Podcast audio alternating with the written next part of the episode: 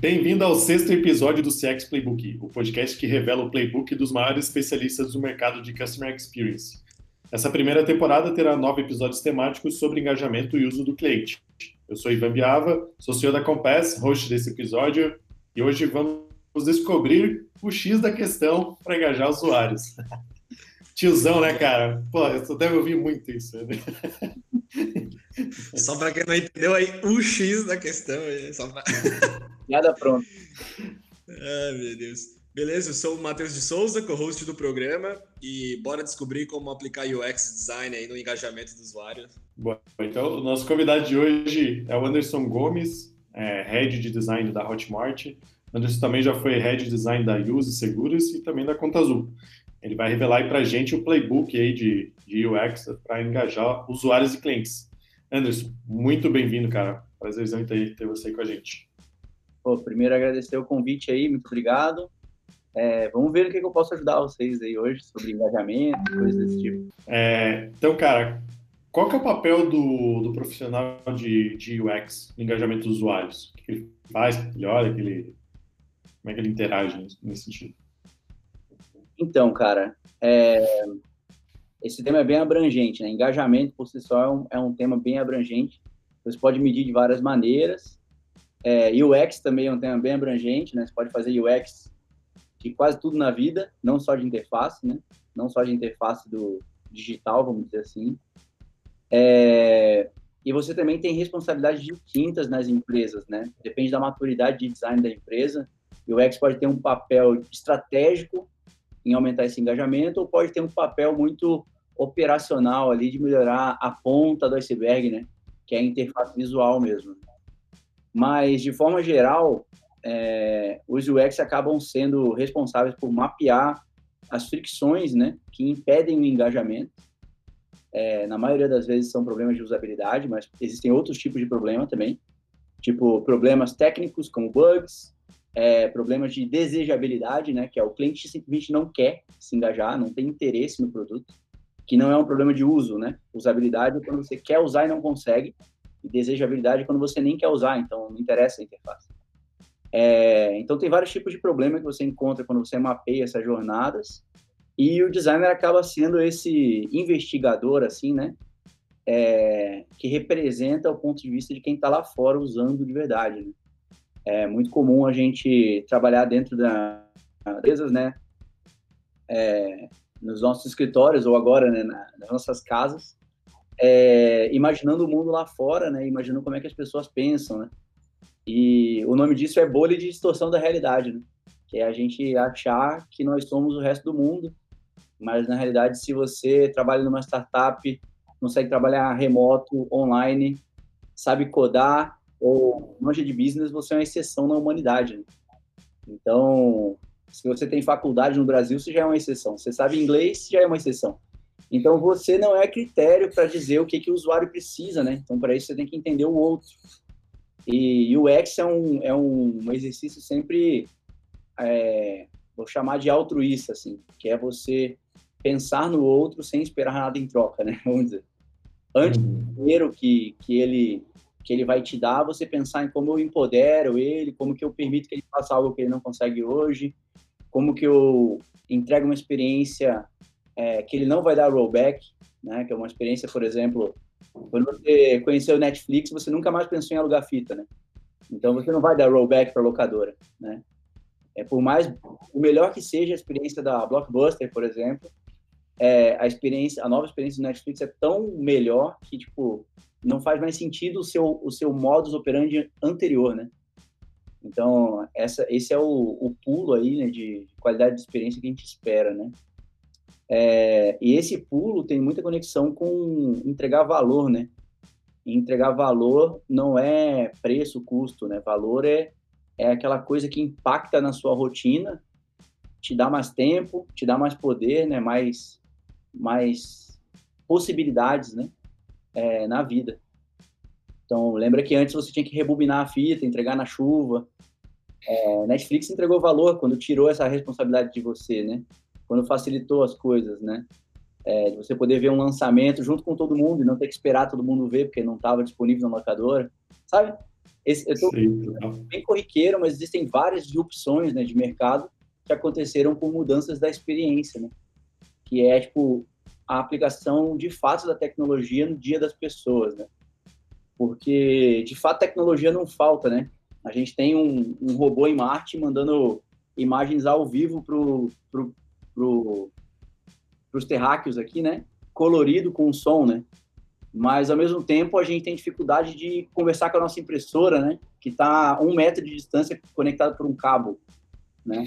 É muito doido. Então, não, não falta tecnologia, né? Falta qualidade de uso da tecnologia, né? E, tipo, a popularização da tecnologia, transformando isso em um bem de consumo mesmo, né? Tipo, como é que eu... Tipo, se você for ver as coisas mais inovadoras que estão surgindo agora em startups, não usam tecnologia de ponta. Não é assim um foguete para a lua. O próprio Netflix, meu, streaming existe há quantos anos já, né? É, tipo, é o jeito que eles modelaram toda essa tecnologia para popularizar, né? E entregar valor mesmo, que mude a rotina das pessoas, né? E, tipo, tem tecnologias que demoram 20 anos para bombar pela primeira vez, assim, né? Então, quando a gente fala, sei lá, realidade aumentada, né? Por 20 anos depois, o Pokémon GO foi o primeiro case que realmente usou realidade aumentada para impactar as pessoas e criar um hábito, né? Por mais inútil que seja caçar Pokémon, mas é as pessoas gostaram, né? Então, tipo, é, é um pouco de traduzir a tecnologia para as pessoas, né? Retirando as fricções, né? E tecnologia normalmente é uma coisa meio caixa preta, né? Os usuários não entendem a tecnologia, eles não são obrigados a entender. A gente tem que traduzir a tecnologia para eles, né? E esse traduzir é o que a gente chama de interface, né? Interface é o que está entre duas partes, né? Então, tipo, entre a tecnologia que eu estou desenvolvendo aqui, que é uma inovação, e a pessoa que vai usar, eu tenho que fazer um tradutor, né? E isso é interface. No âmbito bem geral, assim, não pensando em interface como telas com botões, né? Tipo, qualquer Sim. interação que dependa de um meio, né? É uma interface. Boa. Eu aqui um monte já na intro já, meu Deus. Tranquilo. Cara, é, até pensando no ouvinte, né, quem está tá ouvindo a gente que quer começar a trabalhar com UX no engajamento dos usuários, é, você que já passou aí por, por várias super empresas aí, o que, que tu acha que, que se faz, né? O que, que você faz aí nos, nos primeiros meses de trabalho é, para implantar UX aí, para engajar os usuários? Sim. Cara, eu sou designer, né? Então, eu sou bem viciado em design. Então, fiz faculdade, pós-graduação, é, vício mesmo. Eu tudo design para relaxar, assim. Então, depois de um dia inteiro falando de design, é muito louco, assim. Mas, tipo, como tudo na, na minha vida, eu levo como um problema ou um desafio-chave de design. E eu aplico a metodologia de design em tudo. Então, por exemplo, eu acabei de entrar na Hotmart, né? Faz três semanas, né? Quatro semanas. E tipo, beleza, tem um problema que é conhecer e aumentar a maturidade de design da Hotmart. Subir a régua, mas para isso eu tenho que conhecer. Então eu separei em quatro estágios, né? É, o primeiro estágio do design é você fazer uma imersão no problema, né? Você entender, realmente, tipo, mergulhar no problema, botar a bota de quem tem o problema. É, depois você vai para uma etapa de síntese, né? Que é você pegar todo esse entendimento, todo esse material que você pesquisou com as pessoas, né? E sintetizar em uma visão. Depois você começa a fazer prototipação e experimentação, né? E logo depois da prototipação você, você valida, né? E se valida, você escala. Então são cinco etapas, certo? Design é cinco etapas. E isso não é tão diferente de produtos, se você for ver, né? É, a metodologia de, de Product Manager, assim, é, é muito conectado com isso, né? E daí, então, o que, que eu faço, né? Eu, eu, entrei na Hotmart, a primeira coisa que eu fiz foi entrevistar pessoas. Eu sou um pesquisador, user researcher, certo? Só que meus usuários são os stakeholders, né? Eu tenho que entrevistar os PMs, os meus pares, os outros designers da empresa, os diretores. Eles são meu, meus entrevistados. E eu tenho, eu vou organizando, assim, eu sou um cara bem organizado, né? E eu vou organizando isso é, de uma forma que eu consiga depois sintetizar rapidamente, para não dar trabalho, né? De ficar lendo, relendo tudo, categorizando tudo mais. E depois que eu categorizo, eu priorizo. Do tipo, cara, de tudo que eu ouvi, qual que é o core, assim, qual que é o maior problema de todos. Baseado nesse problema, eu faço vários experimentos. Por exemplo, ah, vamos dizer que o problema é que o nosso time está afogado, né? Então, vou fazer um experimento e que a gente vai passar é, três semanas fazendo uma coisa por semana, até o final. É um experimento, certo? Ou, digamos que eu entre na empresa e eu perceba que é, o problema é a conexão do atendimento com produto. Ah, então nós vamos passar três semanas sendo atendentes é, durante o nosso expediente para sentir na pele o que é ser um atendente. Entendeu? Então, vou propondo experimentos que tentam resolver esses problemas, e muitas vezes são problemas de processo e comunicação. Tipo, dificilmente eu sento para desenhar uma interface, assim, é raríssimo, raríssimo mesmo. É, a não ser que quando eu tenho saudade, eu faço um freelance, assim, para matar a saudade, sabe? Mas nas empresas que eu trabalho mesmo, como core, é, na maioria das vezes eu resolvo problemas relacionais, né? Problemas de comunicação, liderança, coisas assim. E daí, depois que eu entendo, né, que, putz, dá para escalar isso aqui, a gente resolveu, ou alcançamos o pareto aqui, eu vou para o próximo problema, ou eu escalo a solução que eu tive para abranger a empresa toda. Né, que não adianta eu fazer só para o time de design, às vezes dá para escalar aquela solução. E até para os nossos ouvintes entenderem a dimensão, né? Hoje, quantas pessoas estão aí no, na tua gestão ali, que estão trabalhando junto contigo? Atualmente, eu lidero 22 designers, né, diretamente, mas tem designers é, no marketing também, na Hotmart, que acabam influenciando, né, é, ainda não tive muito contato, porque eu entrei há muito pouco tempo, mas a tendência é a gente unir né, as frentes, falar muito com branding e tal, é, mas o time da Hotmart é bem grande, né, como um todo, assim, tipo, 300 developers, é, muito, o time de desenvolvimento é o maior da empresa, maior do que atendimento. Então, escala global, possivelmente a gente vai expandir para outros países os times também, né? Não só o produto. Então, o desafio está só começando, né? E, e quando você fala em 22 pessoas, né? Você já começa a ter que pensar em automatização de gestão, né? porque senão você acaba hierarquizando demais o processo, né, gerando camadas entre você e seu time. E daí, tipo, para falar contigo, tem que falar com três pessoas, entendeu? Não é bacana isso, né? É legal você manter a horizontalidade e, tipo, se livrar do que é automatizável, né? O que você pode automatizar, automatiza, porque isso gera tempo para você falar com o seu time de verdade, né? Então, é isso que eu fazer. Os times lá são divididos em squads, eles, é, o que, que, é a função ali de, de cada time, eu fiquei, curioso ali, né? É bastante, bastante designer trabalhando. É, na verdade, assim, a Hotmart é um ecossistema gigantesco, assim, de features, né? Eu não sei quantas features tem, tá? Só para você ter noção. Então, é, são várias torres, né?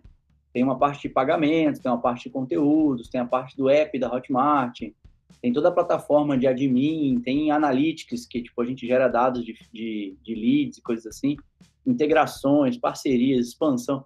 São muitas torres, né? E dentro dessas torres tem os squads, que atuam mais em temas específicos.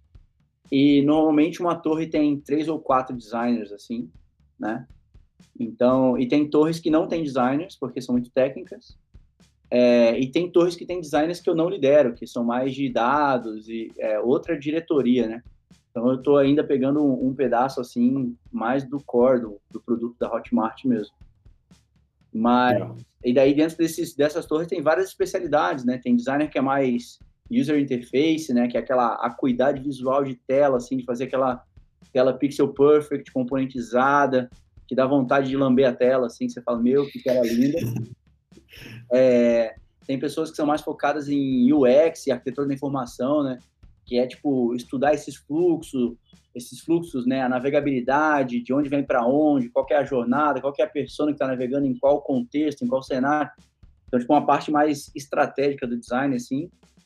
É, tem pessoas focadas em, em é, pesquisa, né? Que é tipo user research mesmo. Então, estão mais na linha da antropologia, psicologia, entrevista com o usuário mesmo, e construir essa base de conhecimento, assim, tipo, o que, que nós sabemos dos nossos clientes hoje, né?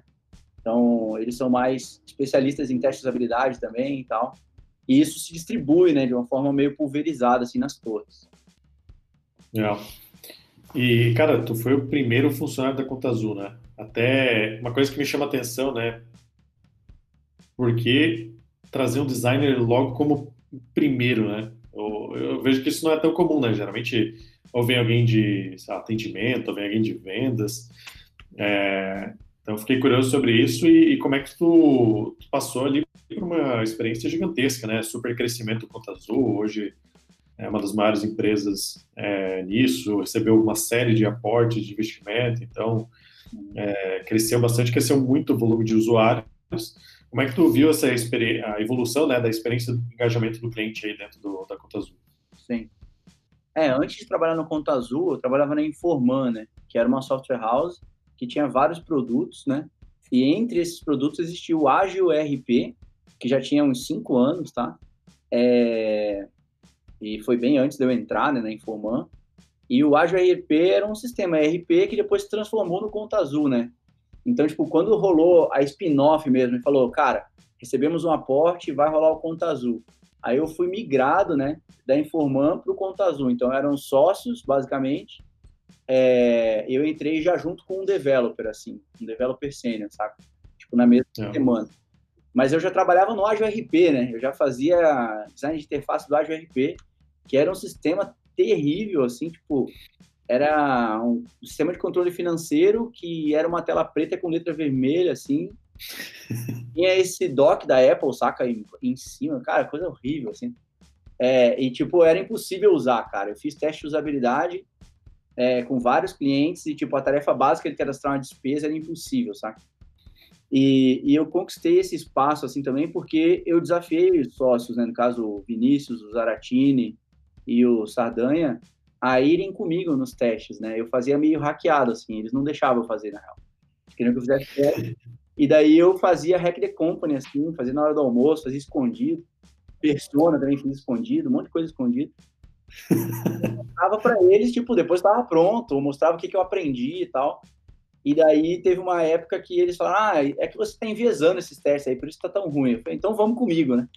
Aí eles foram comigo, e eu lembro da cena, assim, do, do Sardanha num teste de usabilidade comigo, assim, tipo, com a mão na cabeça, assim, desesperado atrás do usuário, assim, e o usuário não encontrando um botão na tela, assim, que era um botão verde bem grande, assim.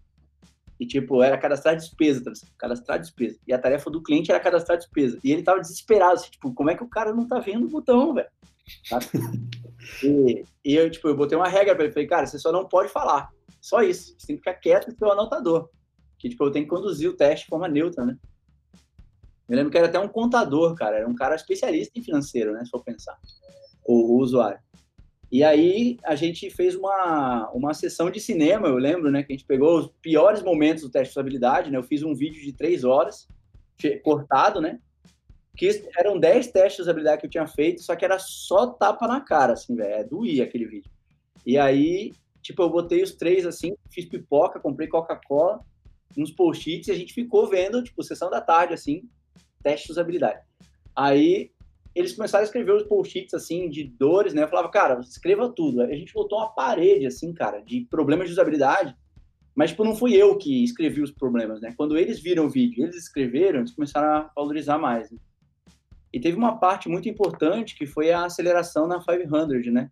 Porque a 500, quando eles foram ser mentorados lá, eu não fui, né? Eles foram, é, eles acharam que eles iam ter, tipo, coisas de growth, é, aulas de né, tecnologia, coisas assim, mas o tema era design, distribuição e métricas, tá ligado? Eram três módulos. Uh, continua, continua as palavras ainda. É, e daí quando eles voltaram de lá, eles estavam fazendo um paper prototype, estavam fazendo teste de usabilidade, falando, cara, a gente precisa de você, véio, agora a gente entendeu o que você fala, velho. Entendeu? tipo, teve que vir o 500 falar isso pra eles, né?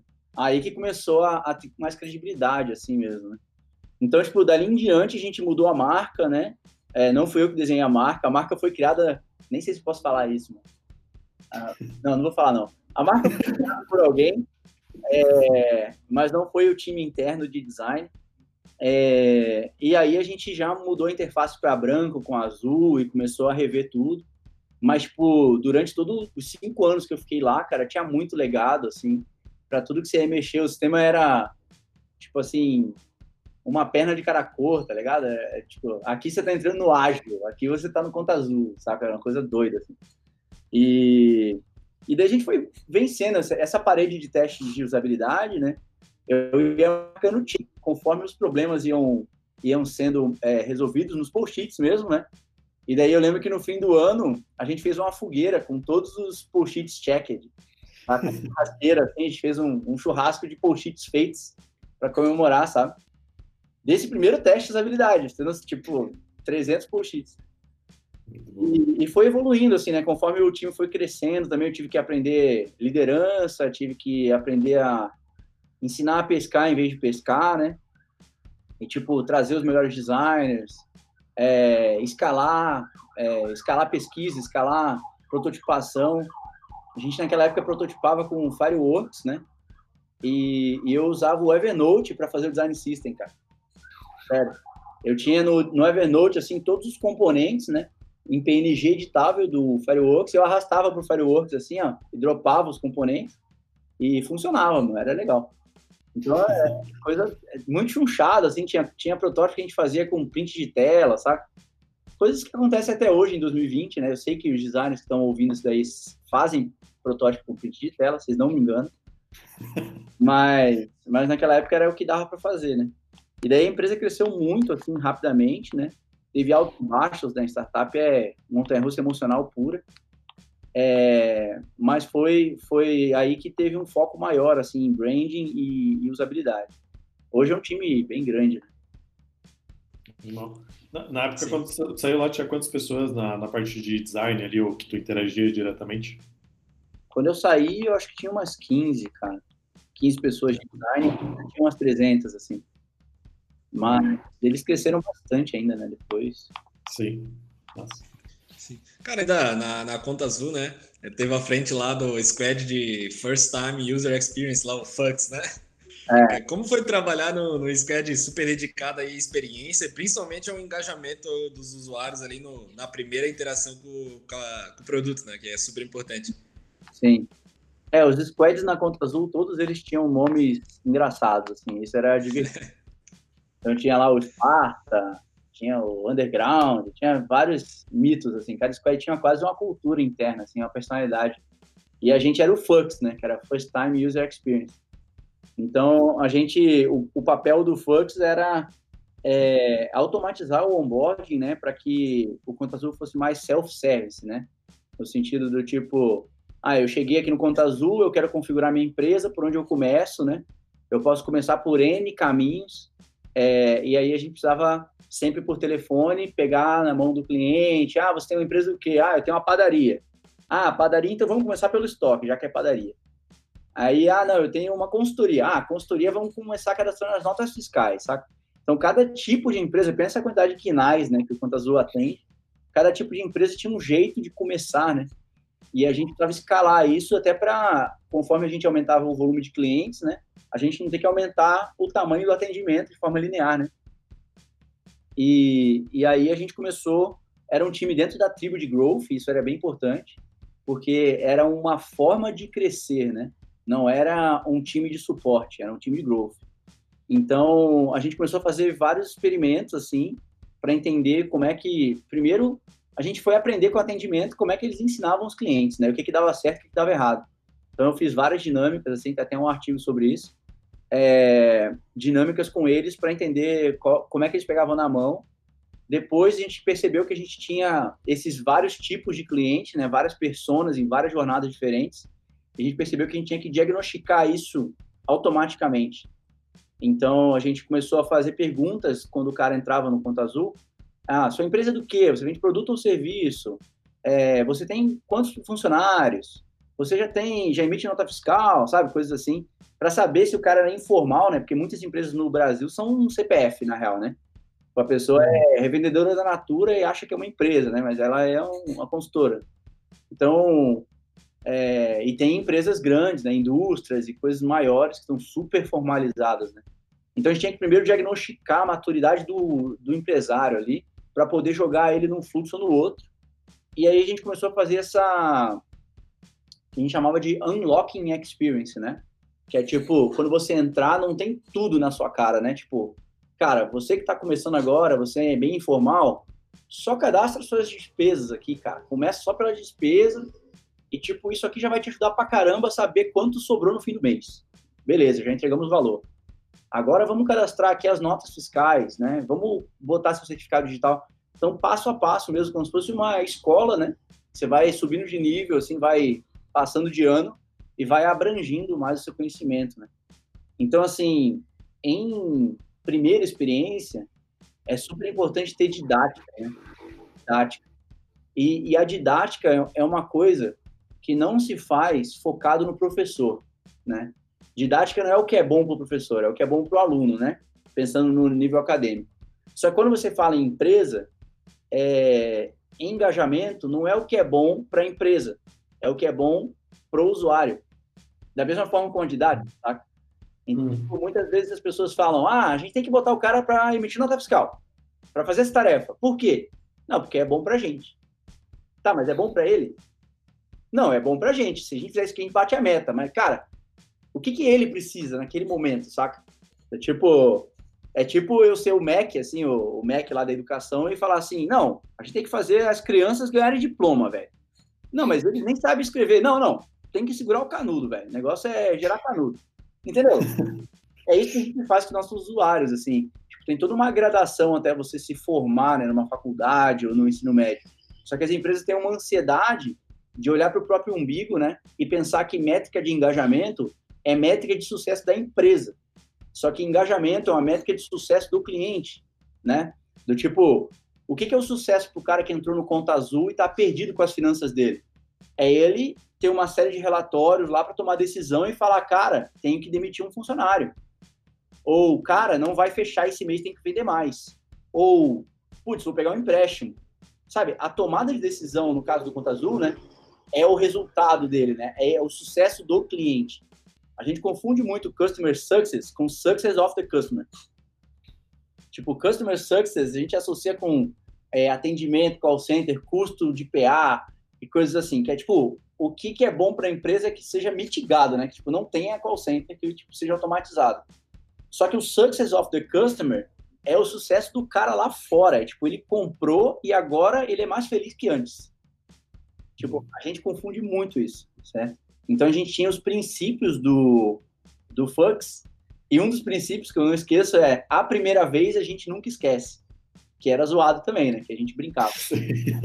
então, pô, o que, que a gente queria dizer com isso? Cara, eu entrei no Conta Azul, passei por toda uma jornada, cliquei num banner do Facebook, confiei no site, botei meus dados, cheguei no Conta Azul, não engajei, velho, eu nunca mais vou esquecer que o Conta Azul é difícil.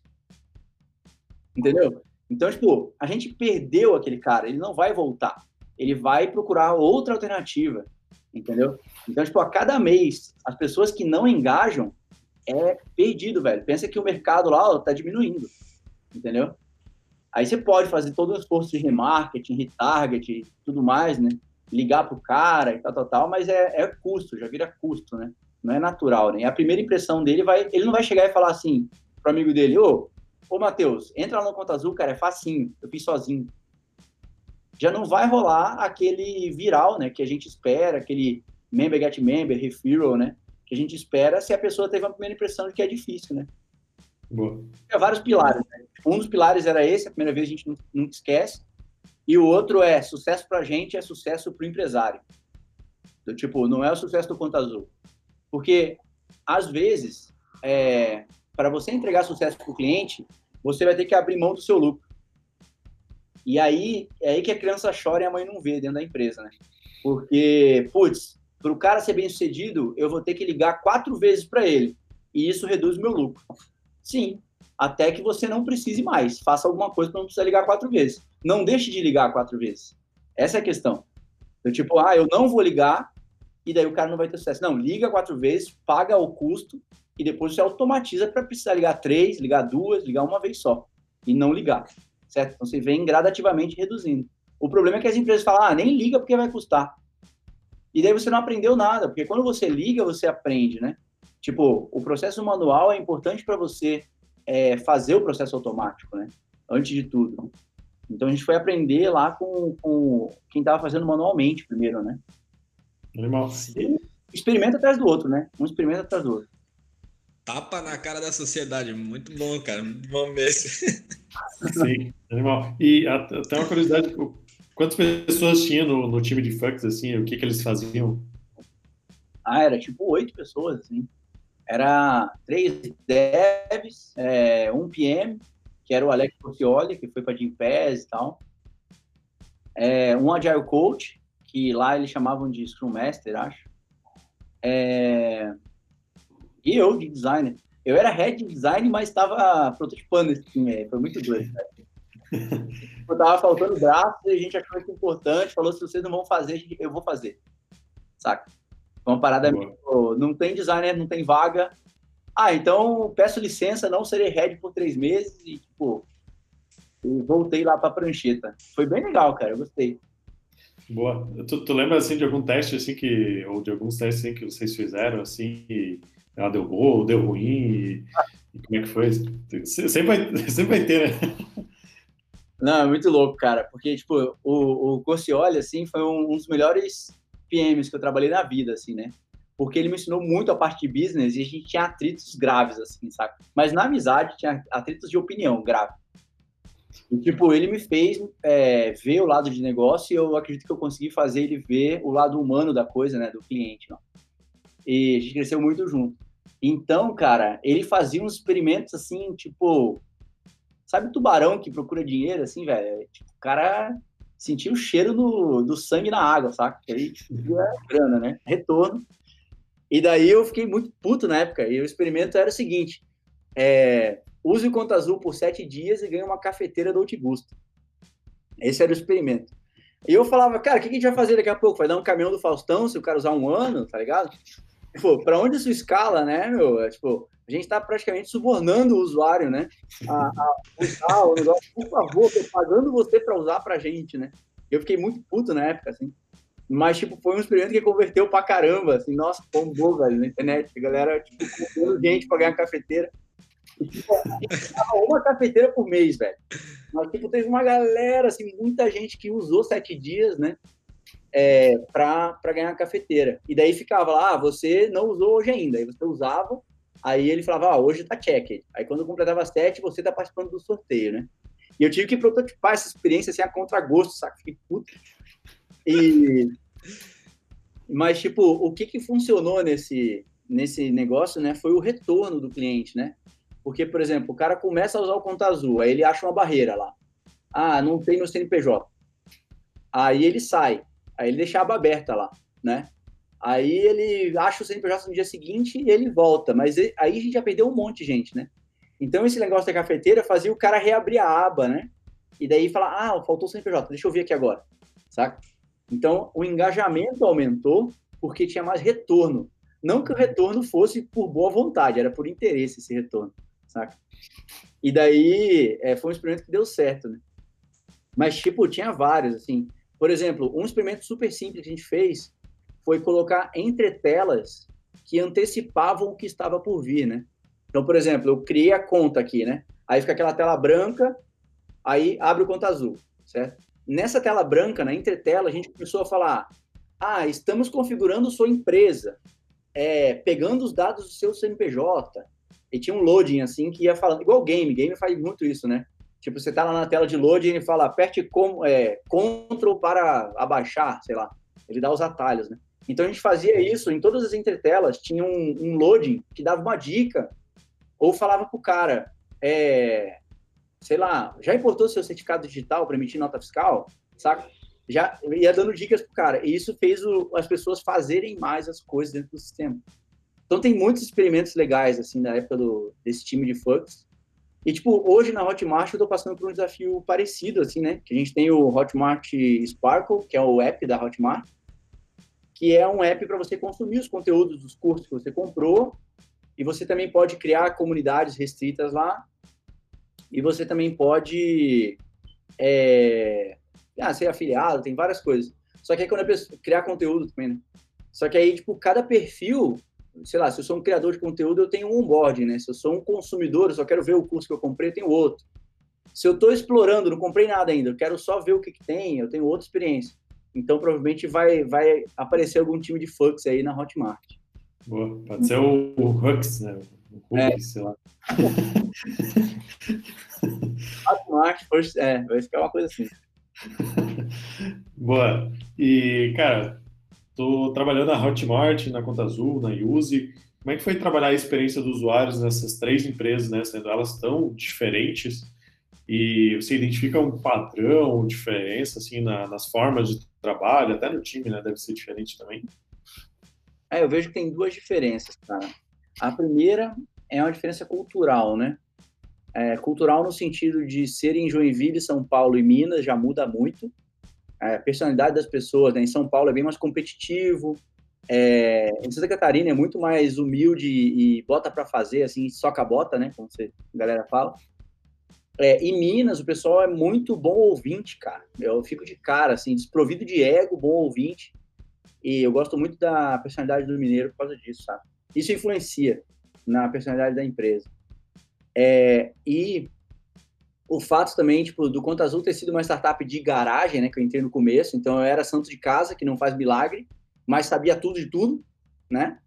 É, versus entrar na Use, numa empresa que é de um banco, é, super corporate, com pessoas que estão na caixa seguradora há 20 anos, é, com processos burocráticos, ferramentas de, nossa, de tudo, velho. Tem que entrar no sistema da caixa super retrógrado lá para dar um aumento, para provar umas férias, burocracias colossais. É, ao mesmo tempo, uma startup super disruptiva no mercado B2C, né? Então tinha essa dualidade. E, tipo, quando eu entrei na Use, já tinha uma visão meio messias, assim. Do, tipo, tá vindo um head de design, ele vai salvar a gente. Uma coisa meio doida. Que é diferente de quando eu tava no Conta Azul, né? Eu tava lá sempre, então não tinha vinda, não tinha essa parada, tá vindo alguém, né? Então era meio santa de casa mesmo. Então, às vezes, eu tinha que chamar alguém para convencer as pessoas de dentro de que eu estava falando uma coisa que fazia sentido, porque eu falava. Então, e daí, quando eu chego na Hotmart, também tem esse efeito meio messiônico, assim, né? Tipo, tá vindo lá, cara de São Paulo, não sei o quê. Mas é, é diferente porque o desafio da Hotmart é a escalabilidade, né, cara, global, né? E de time. É um, é um desafio diferente da Use. A Use é uma empresa enxuta de 200 pessoas que vai ter 200 pessoas por muito tempo ainda. A Hotmart está, tipo, né? Já é multilíngua, já tem um, uns desafios maiores.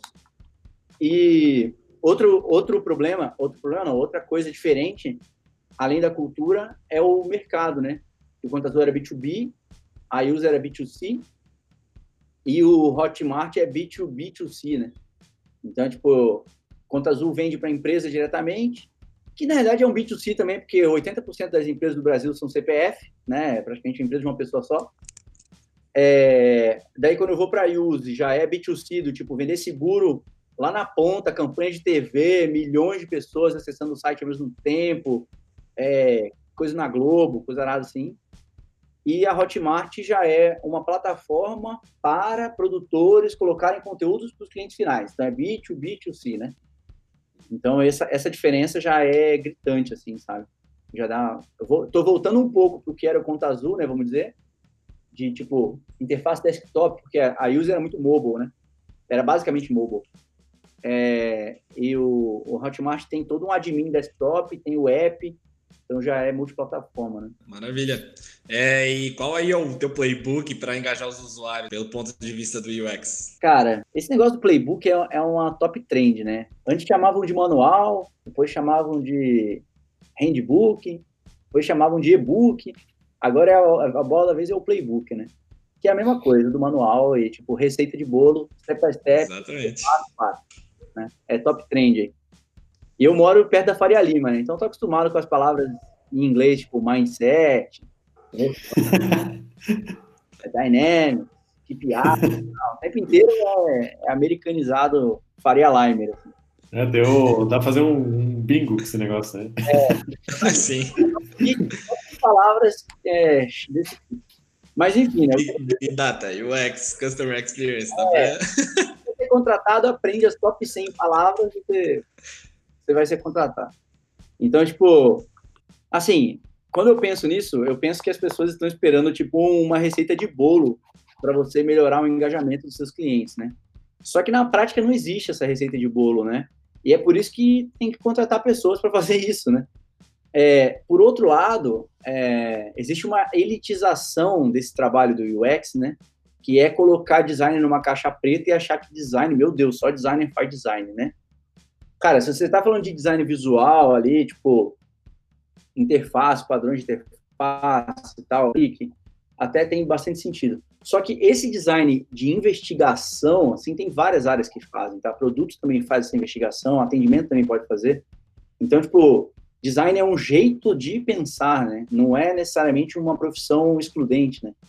Então, é, se você faz experimentação, imersão, cocriação, pensa empaticamente, provavelmente você já está fazendo design e você não, não te contaram, né?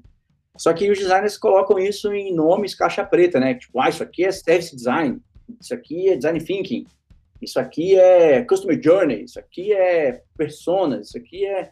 E esses métodos, assim, aparecem normalmente em consultorias, né? Então, por exemplo, design thinking foi inventado pela IDEO, que é uma consultoria, pelo Tim Brown. Então, tipo, eles cunharam esse nome e venderam muita coisa por causa de design thinking. É, a Persona foi, foi cunhado pelo Alan Cooper, da Cooper, que é uma consultoria. Então, Persona, venderam muito em consultoria sobre Persona. Customer Journey também, e assim vai, saca? Então, tipo, até que ponto a gente está só envelopando técnicas simples, né, métodos simples, é, para deixar isso mais exclusivo, né? Então, é, o que eu penso que é, assim, back to the basics, né, pensando na essência. Cara, essencial é você escutar quem tem a dor. O seu produto resolve a dor de alguém. Quem é essa pessoa?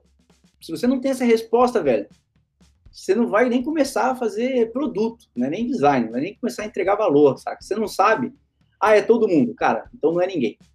Então, tipo, se você não, não sabe onde encontrar essas pessoas, já é um sintoma de que tem algo errado.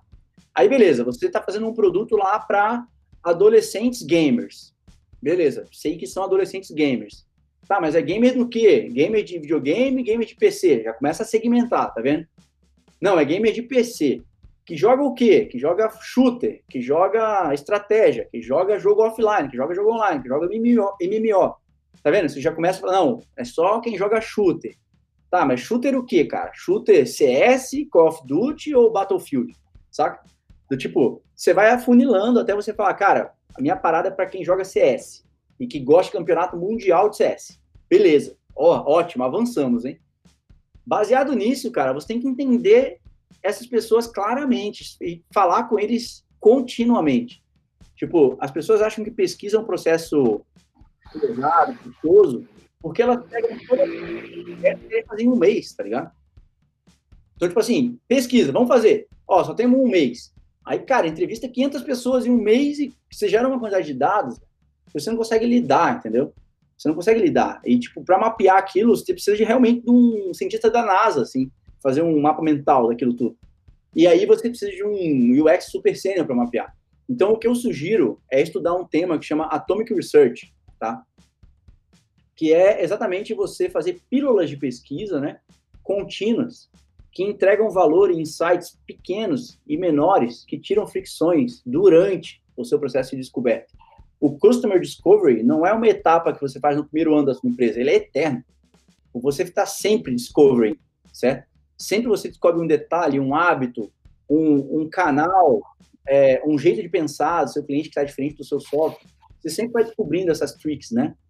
É, até você adaptar mesmo. É como se você estivesse fazendo uma prótese para alguém que perdeu a, a mão, saca? Você vai fazer o primeiro teste, putz, não encaixou direito, ficou desconfortável. Aí você vai aprender, ah, tem esse músculo aqui e tal agora ficou confortável, mas ainda não está permitindo fazer pesquisas atômicas, né, de fazer discoveries contínuos, né, em vez de fazer uma grande pesquisa que você não vai saber lidar com o resultado, né. É, isso acontece muito quando as pessoas mapeiam jornadas, né, por exemplo, ah, vamos mapear a jornada, aí começa com aquele swim lane lá, aquele, aquele mapa assim lateral, né, tipo com swim lane é, porra, falar em português, né, raia de piscina, né, como se fosse uma raia de piscina. Então, ah, o cliente do, da jornada tal, como é que ele se sente nos momentos e tal. Só que daí a gente quer fazer pesquisa de tudo sobre todos, saca? Eu, tipo, cara, começa com uma, uma persona, um público específico, é, em um momento da jornada específico, que o seu gráfico lá, seu dashboard já falou que está problemático, sabe? Não olha tudo de tudo. Tem que olhar um, um momento de alguém, certo? Acho que isso, isso que é a chave. E daí uma coisa que a galera confunde muito, né, quando fala-se de quantitativo e qualitativo, é que uma coisa é excludente da outra, mas pelo contrário, isso é totalmente complementar, né? E cíclico, tá? O que eu quero dizer com isso? quando você está olhando um dashboard lá de engajamento e você vê que o número mudou, do tipo, putz, o engajamento era do meu índice aqui era 15, agora caiu para 8, né? É, você vai ficar tentando gerar hipóteses na sua cabeça do onde é que foi parar esses, esses 7% que caiu, né? Você fala, ah, isso aí é porque choveu. Aí o outro fala, ah, isso aí é porque Magalu não tá indo bem nas ações, saca? Começa uma coisa meio hipotética, assim, né? Só que na prática, é, se você começa a gerar hipóteses em cima dos números, você está inferindo, né? Então, é nesse momento que você precisa de uma pesquisa qualitativa, né?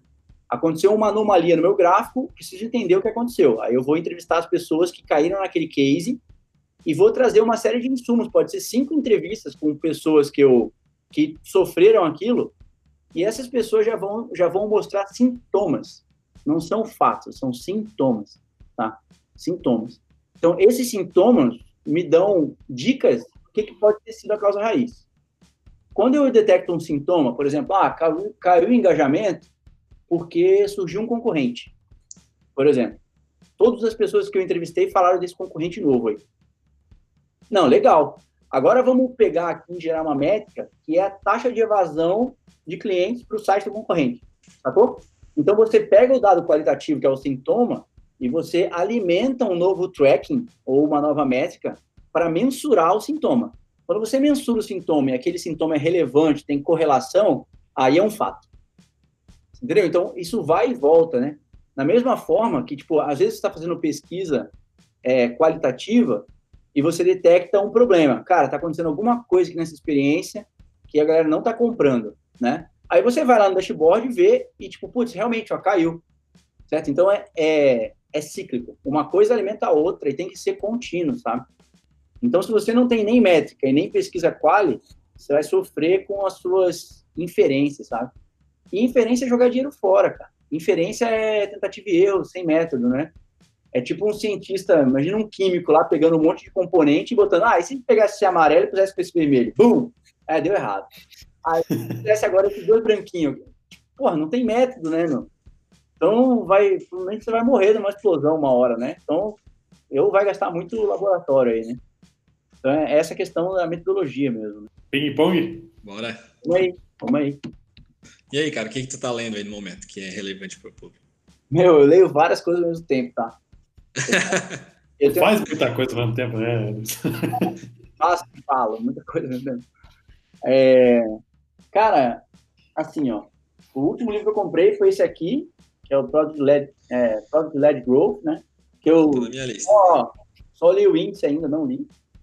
É, mas um que eu li até o final, que foi muito interessante, é o. Eu tô cheio de livro aqui do lado, né? Então, é o Essencialismo. Esse livro é foda, sobre dizer não.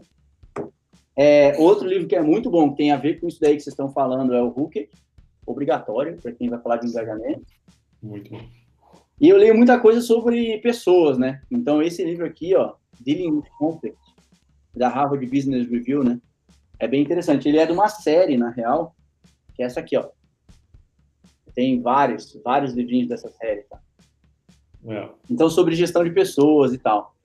Mas tem muito livro aqui, cara. Organizações sociais é bacana também. É... 21 lições do século 21. Eu gosto bastante de ler, cara, mas assim, eu não te garanto que eu li o livro até o final. Tem livro que eu leio pelo índice. Eu falo, hum, esse capítulo parece interessante, vou ler. Porque eu não tenho muita paciência para academia, né, cara? Então, por exemplo, se eu começo a ler um livro e o cara já, já demora mais tempo se defendendo, né? Do que colocando algo novo, eu já perco a paciência. Já. Porque, por exemplo, o cara fala, segundo é, João Panini falou tal coisa, segundo Alberto, não sei o quê, segundo. Cara, beleza, mas qual que é a tua opinião? Quando chega a hora de você falar a sua, né? Tipo, o cara parece que tem que chamar Aristóteles, Platão e todo mundo para estar junto com ele, para ele falar alguma opinião. Então, isso, a defensiva da academia me irrita um pouco. Porque se eu comprei o livro, eu já dei credibilidade pro cara, né? Já falei, putz, é um autor legal, hein? Ah, vou confiar. Vou gastar aqui 20 horas da minha vida para ler o que ele, que ele tá falando. Então já tenha confiança, velho. Já chega e fala o que você quer, entendeu? Eu, eu, gosto de livro mais direto, assim. Então, às vezes, eu pulo toda a introdução, dedicatória. Cara, isso aí é o mesmo de sempre. E aí eu vou direto pro core, assim. Tipo, direto no, no livro, entendeu? Legal. E qual fonte de conhecimento, seja um livro, artigo, vídeo, podcast ou qualquer outra forma sobre CX ou UX que você recomenda o nosso ouvinte é consumir? Cara, eu vejo muita coisa, velho. É, não dá para dizer que tem uma fonte de conhecimento, tá? Mas eu, assim, eu participo de vários grupos de WhatsApp, né? Que são de liderança. Então ali, cara, brota link interessante o tempo inteiro, assim. Já estão de head de design nacionais e internacionais, assim. Então, tipo, manda o um link de liderança de design direto e tal. É, normalmente coisas no Medium, né? Medium é uma baita fonte de inspiração, porque não, é, não são as coisas que foram escritas em livros, né? São as coisas que estão acontecendo de fato no, no incêndio da startup, né? Isso está no Medium. até chegar, até virar um livro já passou 10 anos, aí já não vale mais. Então, o livro já é tipo uma síntese da vida, né? Pensa, o cara escreve um livro sintetizando o que ele aprendeu nos últimos 10 anos, né? Não é o que ele está fazendo agora, né? Então, eu gosto muito de, de vídeo, tipo TED, assim, saca? Porque é muito prático. Eu, tipo, é. eu paro meu dia em vários passos de 30 minutos, né? Minha agenda, assim, eu vivo do calendar, tá? Calendar é vida. E, tipo, o que, que eu vou fazer nesses 30 minutos vago? Ah, vou ver um TED. Aí eu vejo um TED de 30 minutos. Beleza, tô satisfeito, aprendi algo novo. Entendeu? E tem aquele app 12 minutos também, né? Que é bem bacana também para você é, absorver um pouco, né? E ter um novo mindset na cabeça, né? mindset não, um novo modelo mental na cabeça de um autor novo. E daí, se você gostou, você vai lá ler o livro, né? Se você quer ter mais profundidade, então. Gosto muito também. Muito bom. Cara, uma ferramenta e uma rotina de trabalho que não abre mão de jeito nenhum. Cara, rotina de trabalho, meu. Eu marco compromisso comigo mesmo na agenda. Do tipo, eu tenho vários slots de uma hora, assim, que eu deixo na agenda, que é meu, assim, é meu, é blocked. O que, que eu vou fazer nesse hora? Não sei. Não sei, eu vou pensar, porque um líder não vive só de reunião, velho. Ele, ele tem que refletir em algum momento, né? É, para sintetizar toda, toda a informação, cara. Então, eu separo os blocos assim, eu ponho ocupado na agenda e, tipo, é meu momento, cara. Às vezes eu uso para meditar, às vezes é almoçar que eu não consegui, sabe? Mas esses momentos são meio que uma gordurinha que eu deixo assim, para não me atrapalhar, sabe? É, eu não trabalho fim de semana, não faço hora extra, não faço. Do tipo, se você se tá faltando tempo na sua vida, tá faltando dizer não, né? Então a culpa é sua, não é das pessoas. Então, ou você não está deixando claro para as pessoas o que você faz da vida, o seu papel, ou você está dizendo sim para tudo e sendo altruísta demais, não pensando em si mesmo, né? E performance não é uma questão de horas trabalhadas, de tempo dedicado, é uma questão de inteligência, né? De eu sou sniper, né? Eu não sou infantaria. Essa é a questão. Eu não quero trabalhar mil horas. Eu quero trabalhar as melhores oito horas. Sacou? Então, eu, eu isso como filosofia de vida, assim. Legal. E, cara, ao longo da tua jornada... Oi? É, ferramenta. É, ferramenta, cara, que eu gosto, eu gosto do Notion para anotação. Todas as reuniões que eu faço, eu anoto no Notion. Ali é legal que eu consigo gerar to-do list, consigo conectar uma to-do list na outra. É, Evernote. é, tipo Evernote mesmo é, eu uso um, um, app de tarefas, chama Clear, que é minha, minhas tarefas da vida pessoal, assim, é, com as de trabalho, né? Tipo, ali é a to-do list mesmo, que eu deixo aberto sempre, assim, na tela, eu vou matando durante o dia. E é bom que ele funciona no iPad, no iPhone, no iWatch, no i qualquer coisa. E outra que está sendo muito essencial, né, nesse momento de Covid, é o Miro, né? Que é para fazer dinâmicas e reunir o time, aquele famoso whiteboard, a lousa, com post-its e tal. O Miro, inclusive o curso que eu dou de Design Leadership, né, é, é todo tocado dentro do Miro. Tipo, 40 alunos ao mesmo tempo mexendo no Miro só e assim vai. Eu gosto bastante. Legal. E, cara, ao longo da tua jornada, você teve algum aprendizado aí sobre CX ou sobre UX que você mesmo desenvolveu, você aprendeu e passa adiante? Que aprendizado é esse? Cara, eu não sei se esse aprendizado é tão autêntico assim, tão vindo de mim, né? Porque eu leio muita coisa, né? Mas para mim, cara, o erro mais comum das startups é pensar mais em si mesmos do que nos clientes, tá? Do tipo achar que resultado de CX é custo de call center, é achar que que valor entregue é quanto custou desenvolver essa feature versus quanto de conversão teve, certo? E, tipo, é, esquece de medir a felicidade do cliente, né? Então, por exemplo, esses dias eu estava lendo um artigo do Netflix, né? Eu gosto muito do Netflix, né? Tanto, tipo, como metodologia, time, startup, até ações, assim, é, é muito foda. Então, esses dias eu estava lendo, né? Até o Facebook tomou umas ações, Instagram, né? Tomou umas ações sobre isso que é assim, por exemplo, vou, vou mudar de exemplo, falar do Instagram. Do tipo, o que, que é a felicidade do cliente no Instagram, né? Se o cliente está há 12 horas usando o Instagram, ele está feliz? Isso é uma pergunta, assim, que tem que fazer, sabe? E daí, quando o Instagram vai lá e põe uma feature de controle de tempo, né, de uso, e fala, cara, você já usou mais de 3 horas hoje. Eles estão pensando neles, será? Ou eles estão pensando na saúde mental de que está usando o Instagram? Isso é purpose above the profit, saca? Tipo, propósito acima do lucro.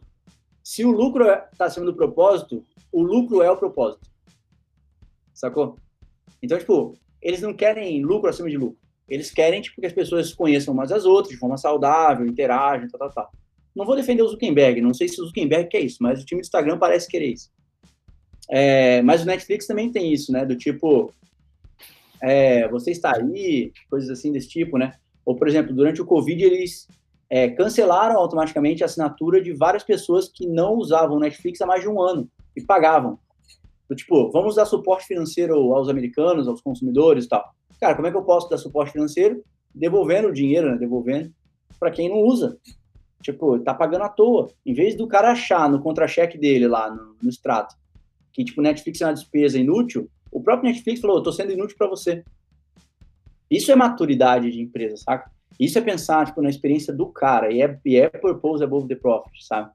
Então, as empresas simplesmente esquecem isso, né? Porque quando a gente coloca uma meta, é, a gente se comporta de acordo com a meta. Então, tipo, me diga como eu vou ser medido e eu te digo como eu vou me comportar, né?